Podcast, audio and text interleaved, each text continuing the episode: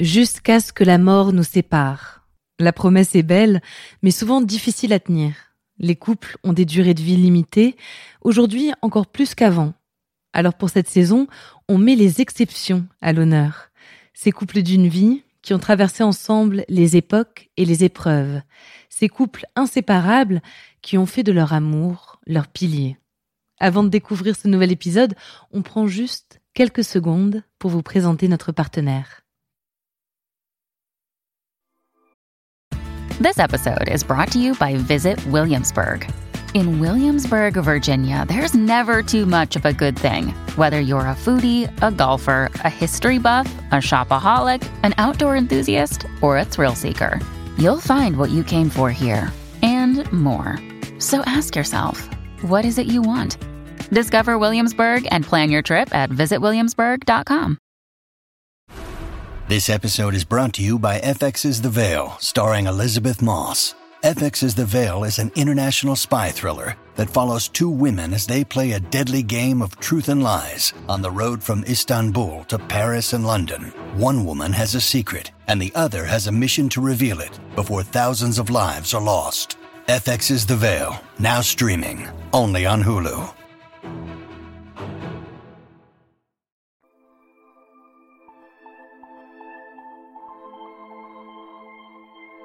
Précurseur, il faut l'être, quand près d'un siècle après sa rencontre, un couple reste un des modèles phares de l'émancipation et de l'amour libre. Simone de Beauvoir et Jean-Paul Sartre ont traversé le XXe siècle côte à côte. Leur union ne ressemblait à aucune autre, elle n'a jamais entravé leur vie intellectuelle. La preuve, ils sont deux figures majeures de notre culture, deux génies à égalité.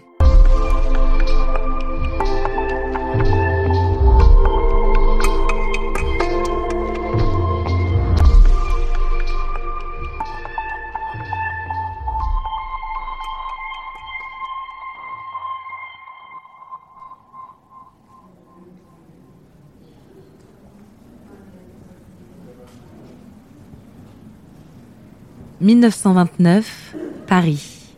C'est dans les couloirs de la Sorbonne que les jeunes Jean-Paul Sartre et Simone de Beauvoir se croisent pour la première fois. Elle a 21 ans, il en a 24. Ils présentent tous deux l'agrégation de philosophie. Ils se découvrent, discutent et se plaisent. D'abord d'une manière purement intellectuelle. Elle est impressionnée par l'étendue de son savoir, il est sans voix face à sa vivacité d'esprit.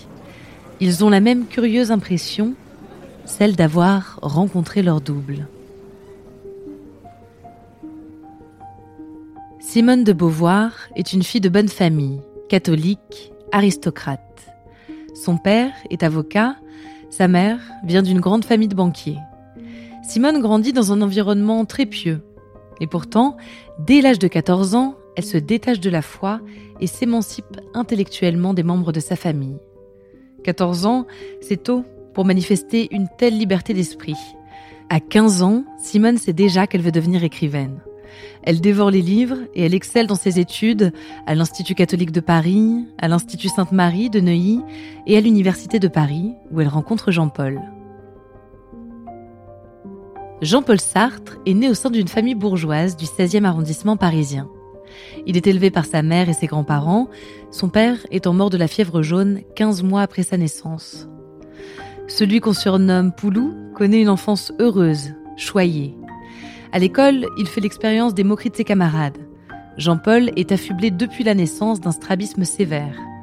Mais il passe aussi des années plaisantes. Il est ami avec le futur écrivain Paul Nizan. Il affirme sa personnalité d'agitateur et se fait vite remarquer pour ses qualités d'écriture. Il étudie au lycée Henri IV et au lycée Louis le Grand avant d'être reçu à l'ENS, toujours aux côtés de Paul Nizan. Sartre rate l'agrégation une première fois. Pour son deuxième passage, il travaille d'arrache-pied. Dans son groupe de travail, il y a son ami René Maheu, et c'est à travers lui qu'il fait la connaissance de Castor, surnom que Maheu a octroyé à Simone, car Beauvoir ressemble à Beaver, Castor en anglais. Ce surnom, Jean-Paul va l'adopter à vie.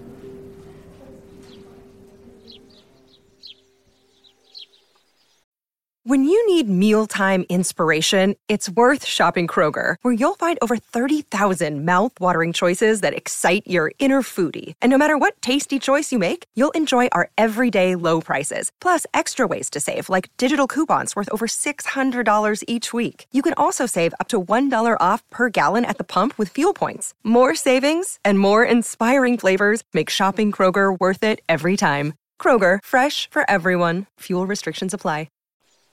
Car c'est bien l'entièreté de leur vie adulte que Simone de Beauvoir et Jean-Paul Sartre vont passer ensemble.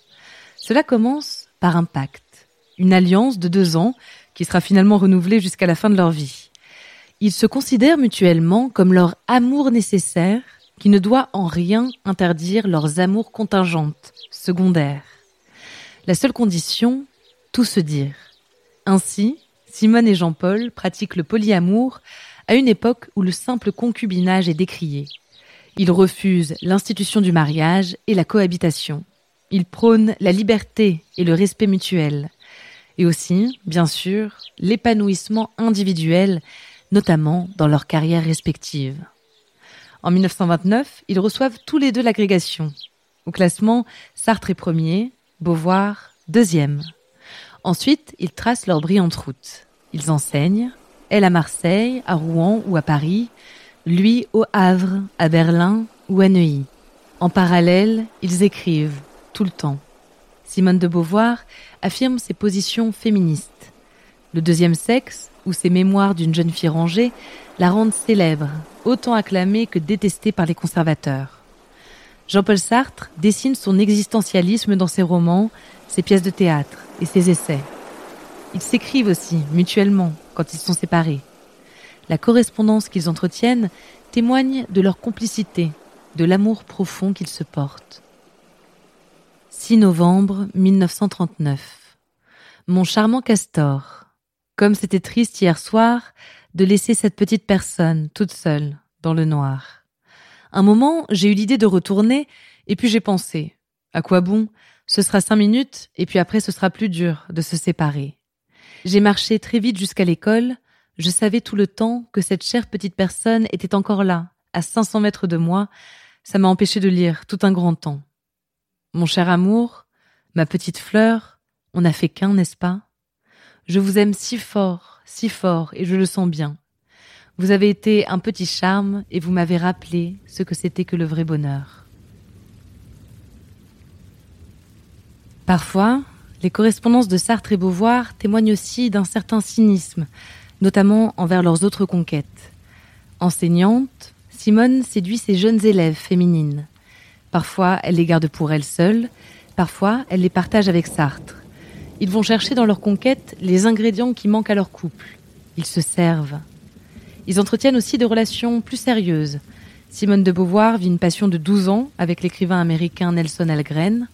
Jean-Paul Sartre tombe fou amoureux de l'actrice Dolores Vanetti. Mais aucune de ces liaisons, si intense ou si sincère soit-elle, ne vient à bout de l'alliance des deux intellectuels.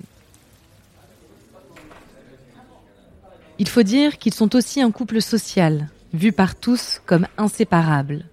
Un duo iconique, déjà de leur vivant. Ensemble, ils voyagent dans le monde entier au gré de leurs engagements et de leurs luttes. On les invite en Union soviétique, à Cuba. Ils affirment leur position anticolonialiste et sont les compagnons de bien des luttes en dehors du territoire français. Mais s'il y a bien un endroit où ils sont chez eux, c'est à Paris, à l'angle du boulevard Saint-Germain et de la rue Saint-Benoît, dans le mythique Café de Flore.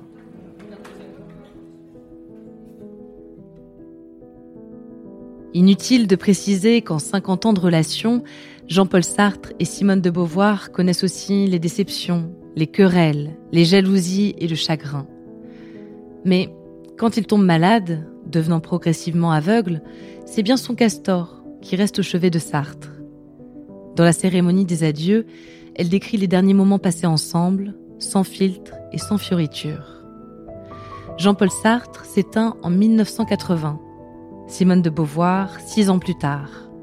Ils sont enterrés côte à côte au cimetière du Montparnasse. Simone disait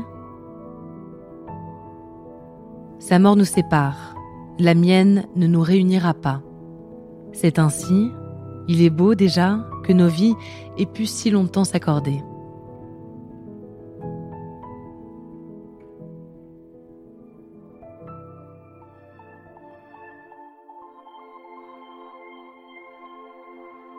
Merci d'avoir écouté cet épisode de Love Story. J'espère qu'il vous a plu. Vous pouvez donner votre avis sur ce podcast sur votre plateforme d'écoute favorite. La semaine prochaine, on découvre un nouveau couple d'une vie, un couple qui, comme Sartre et Beauvoir, a traversé les époques.